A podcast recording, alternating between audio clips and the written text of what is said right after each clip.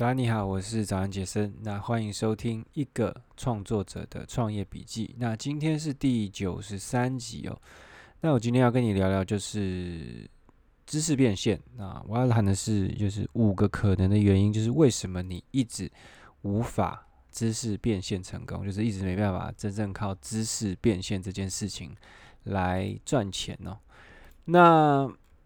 呃，应该有一两个礼拜没有更新了。那其实就是因为令我接案的工作有一些是刚，就是案子刚接下来。那案子刚接下来的时候呢，通常都会啊、有非常多的沟通。然后啊、因为我有一些是广告投放的案子嘛，然后他可能就会怎么讲？就是刚开始广告可能不顺，所以。案主就会有很多，他会很紧张，他会讲说：“诶，我请你是不是没用哦之类的。”所以啊，前几个礼拜非常忙碌，所以我就没办法，应该说实在是找不出什么时间来啊录我的 podcast，所以就停滞两周。但我想可能也没什么人发现。好，OK，好，那就讲回原来的主题，我再讲知识变现。那知识变现其实也不是一个新的概念啦，我猜它应该有至少五年以上了吧。那其实一开始从对岸过来嘛，那时候对岸有这个得到啊、喜马拉雅啊，或是很多，反正就是一些啊、他们是比较大牌、大大厂牌在做这种知识变现的平台啦。那我今天要讲的知识变现比较像是啊个人的，就是啊一个呃，比如说像是。想想看，像李洛克啊，他自己就有一些关于啊，可能个人品牌啊，或者是关于写作的一些课程。那其实现在非常多了，就是现在知识知识变现的平台也非常多，像是台湾有这个哈号啊啊，Press Play 啊，或是这个非常多讲不完。OK，那很多人呢，他一听到知识变现，他就想说哦，可以赚钱。然后他就会讲说，那那我我也想要来试试看，但很多人就是做一做就发现，诶，他的知识产品已经打造出来了，但是就是赚不到钱啊，我都把它称为叫知识便秘啊，对不对？就是花了很多时间在做这些事情，但最后发现他根本赚不到钱，那就发现这些时间呢，他如果拿去哦，可能打打电动，或者拿去送外送呢，可能都比较划算。那在我自己的观点看来，啊，就是知识变现这件事情呢，它是绝对哦，绝对可行的。就是知识变现这个商业模式是绝对可行的，然后也就是非常非常多啊成功的案例。那这件事是怎么样？就是当有非常多成功案例，然后你不成功的时候呢，就代表说这件事是你做错了，不是这件事不能做，是你做错了。那既然是你做错了，我们就来想想看，说为什么啊、会做不好？那知识变现在我来看来，它就是对艺人公司来讲，它是一个非常棒的商业模式。首先是因为它的啊毛利率很高嘛，基本上它的毛利率是一百趴，因为因为你的产品是这叫做没有你重复制造的时候不会有新的成本产生，所以毛利率就很高。所以你只要打造了一个好的。啊，知识产品啊，基本上它是可以啊为你带来相当好的收入，然后它是可以持续性的收入。那再来就是它有它有复利价值啊，就是你任何一个呃做出来的好商品，它即便是啊等于是卖到，因为。每一个商品一定都会有一个它的生命周期啊，就是当然是希望可以卖越长越好，但是大部分的商品是一定会有生命周期的。那即便它过了它的生命周期，这个商品它也不会是完全的没有用，它依旧是你的啊，像是你的啊资历，或者是像是你的一个资产啊这样子。那它甚至里面的这些知识呢，都还可以再拆出来啊，变成各式各样其他的内容。所以，呃。我认为知识变现还是非常可行，然后也是艺人公司一定要去尝试啊走的啊一条路。OK，好，那这么好的东西呢，居然还是有很多人搞砸，我们就来想想看到底为什么。那今天就是要来分享大概五个我观察到可能的原因。OK，第一个原因呢，就是你可能根本就没什么知识。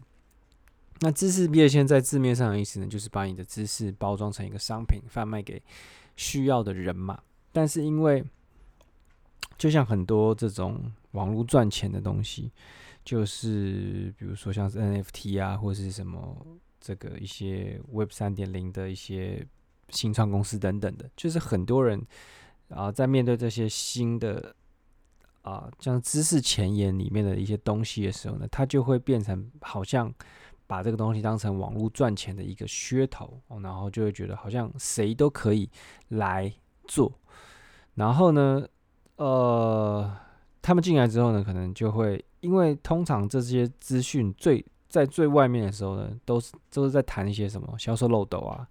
在调聊天机器人啊，在谈一些很特殊的、很酷炫的一些行销的方式啊。但是回归到最本质哦，就是你的知识商品，就是你你这个你你你所能丢出来的知识商品，就是你可以。教别人的东西，要是很烂的话，那不管你这个行销用的再酷再好，你也是引导到很多人去买你的烂东西。那其实烂东西呢，当然有可能因为行销而热卖嘛，但是它的生命周期绝对是很短的，而且就是卖一下就会卖不动了。那卖不动。倒也还好，因为就像我前面讲的，就是任何商品都一定会有卖不动的一天嘛。但是这个是因为你的知识变现是跟你的个人品牌绑在一起的，所以如果你的东西很烂哦，你的个人品牌基本上就直接砸了啊。那这个个人品牌砸了呢，对一个人经营艺人公司来讲是非常严重的事情哦。你你可以想象，就是啊，今天要是。Apple 或是 Nike，它推出了一个非常烂的东西，那对他们的品牌的伤害是会有多大啊？对不对？但是他们已经累积了很多好的口碑，所以现在他们出了出了出了一个烂烂产品呢，可能还有机会挽救。但是你作为一个个人，你在第一次出推出你的知识产品的时候，如果就是一个很糟糕或是对大家没什么帮助的东西的时候呢？你的品牌可能就再也救不回来了，而且这是跟你个人绑定的品牌品，所以你必须要很重视这件事情。那你听我这样讲，可能会觉得，诶，怎么可能啊？怎么会有人没有知识也敢卖知识商品？那啊，事实上就是真的是有，就是因为市面上很多在谈知识变现的内容呢，他们都是在谈变现。好，这一段就是教你说，如果你有知识的话，你要怎么变现啊？大部分都在谈这件事情。那所以很多这个观望的人，或是就是刚进来的人，他不会意识到说，哦，原来我知识还不够，或是我的知识根本还不足以打造成一个产品、产商品。然后呢，他就会想说：“诶，我卖不好，应该是我的行销端啊出了问题啊，可能是我的销售漏斗还不够酷炫啊，可能是我的哪一个销售影片啊拍的还不够好，然后就一直去无止境去调整它变现的手段，然后去上很多有的没的课程。但是其实最核心的原因是哦，你的知识就是还不够嘛，你的知识没有人想要嘛，哦这样子。OK，好，第二个原因就是你的知识可能是。不值钱的。那首先就是要讲说，知识呢，它是不等价的。就有些知识它很酷哦，但是却没有什么人愿意花钱去学这些知识。比如说像是刺青，我就觉得刺青很酷啊，但是你要我去花钱去学刺青这件事情，我就会却步，或者我想很久。然后这件事情就是它在市场上来讲呢，它就相对是需求比较少的一件事情。那当需求少的时候，你的东西就一定会比较不值钱啊，这是经济学的一个啊、必然。所以，如果你的知识呢，就是在市场上相对来讲没有那么就是值钱的话，那你的知识变现也会比较困难。那我没有要你就是一窝蜂就一定要去学这种最值钱的知识，但是你就是必须要知道说知识不是等价的，所以不是只要你有知识你就能做知识变现。比如说像是一些啊这个缝纫啊，或者就比较一些软性的、比较兴趣类型的知识，你要去做知识变现都会是比较辛苦的，它会更仰赖你的个人魅力啊，或是。啊，就是整体的信任感等等的。OK，那其实啊，虽然这样讲了，但是其实你可以换个角度去想，其实任何不值钱的知识，应该说没那么值钱的知识，其实它都有可能有比较值钱的那个面向哦，等待你去挖掘。好、像是你如果只是教人家怎么去拍这个 Vlog，那它可能是不太值钱的。但是如果你教人家怎么去成为一个婚摄的记录，或者是你教人家怎么去呃。反正就是啊，跟商业摄影比较相关的事情，那就相对会比较值钱。那你教人家刺青可能不值钱，但是如果你教人家怎么去开一间刺青的工作室，哦，这件事情就相对值钱非常多。所以你的知识若能够解决比较大的痛点，然后满足比较狂的爽点，或是刺激越强的痒点，那通常呢，它就可以卖到啊比较好的价钱。好，那第三个知识变现的问题呢，就是你太急着啊去做知识变现。那其实无论是在线上还是在线下的销售，其实这个销售的过程中呢，最重要的因素呢，就是信任。这个是我之前在做保险业务员的时候呢，啊，体验到体验到非常重要的一个的课题，就是信任，它是。比任何什么销售话术啊、销售技巧都还要重要的东西，就是当一个人他很信任你的时候，即便你啊、就是你卖的过程卖的哩哩啦啦，就是我那时候就会去去这么介绍一些东西嘛，而且我有时候介绍都非介绍的很烂，因为就是保险我就是也不太也没有很很很厉害，就随便讲一讲。但是如果他是你的一个。啊，长期的好友或者他很信任你怎么样，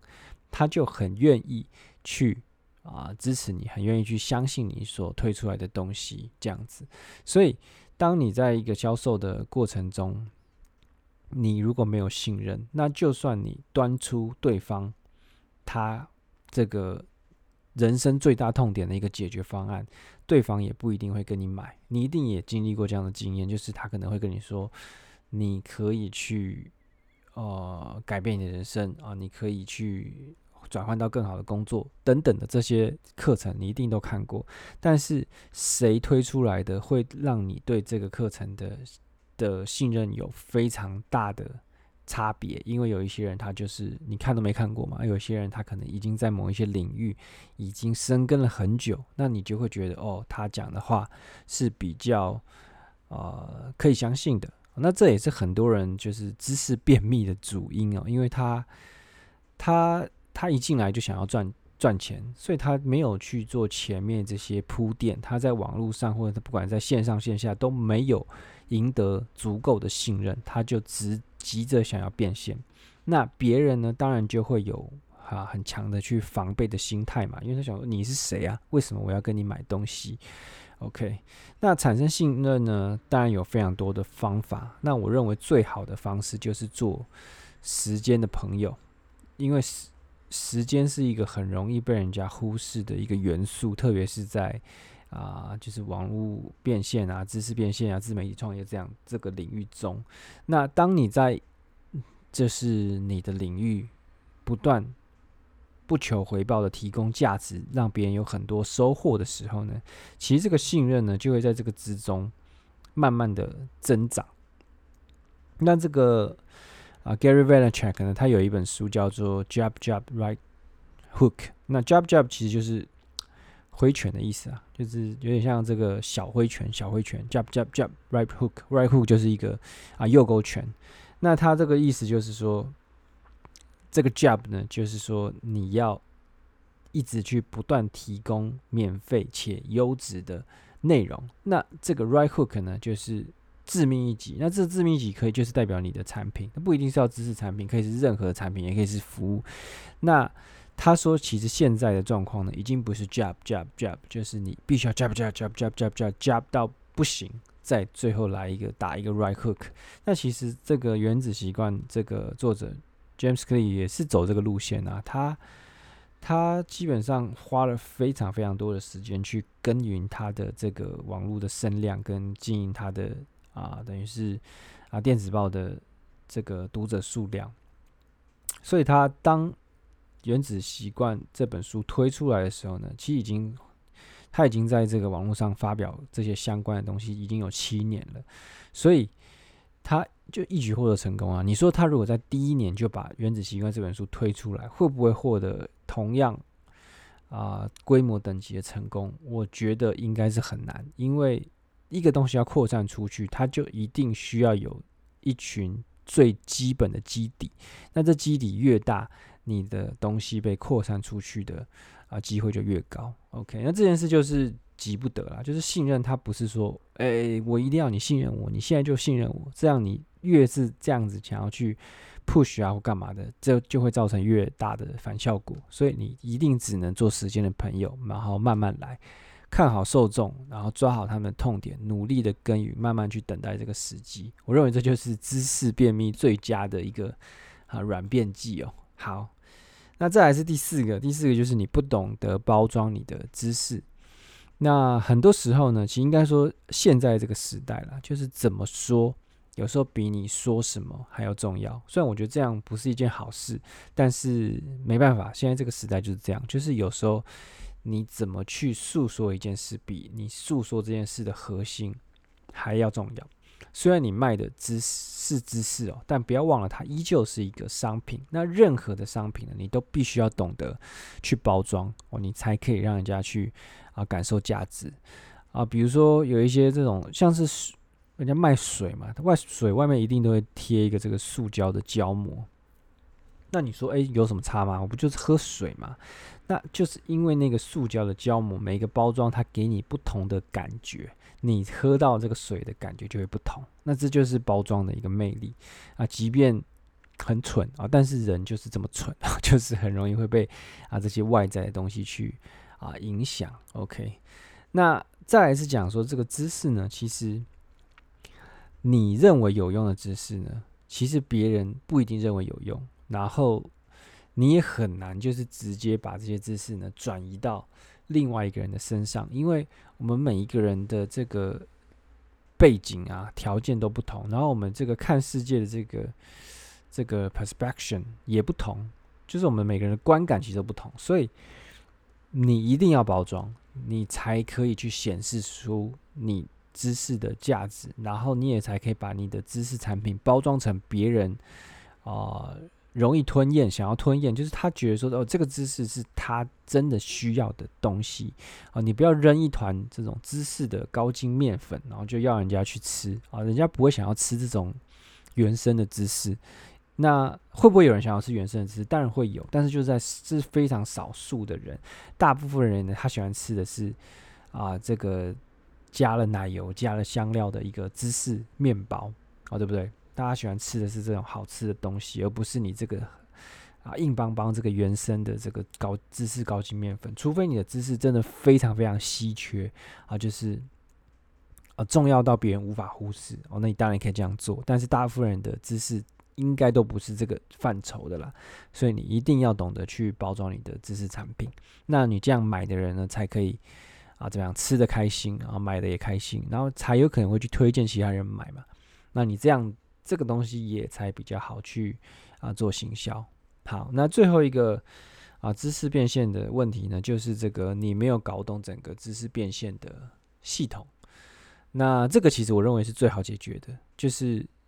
这这个知识变现系统其实就在讲的就是销售漏斗，或者在讲说啊你要怎么去卖这个知识。那为什么我觉得这个最好解决？因为我觉得这是最多人在谈知识变现的时候在谈。的东西就是这个，那这个 Russell Brunson 的 Click Funnel，它其实整个商业模式呢，哦，就是建立在这个这个上面嘛，就是要你教你怎么去用一个销售漏斗的方式去，它不一定不一定是要卖知识产品，它基本上卖任何的东西都可以用这样的一个啊漏斗的方式去卖。那知识产品当然用这样的方式去卖呢，也会啊，可能销售成绩会更好这样子。但是如果其实，呃，就像我前面讲的，就是如果你的知识产品够好，然后你已经累积足够的信任，你也懂得怎么去包装你的知识产品。那其实就算你用最烂的一个销售方式哦，就是你可能只是在脸书贴一个文，然后请人到一个页面里面啊，稍微介绍一下，然后呢，你也不用去搞一堆很炫炮的什么这个马上付款或干嘛，你请人家汇款，这些你都还是可以卖得出去，还是可以啊卖得动。OK，那其实啊，我们再退一万步来讲，就是就算。就是你刚一样，就是你的这个知识好、信任足、懂包装，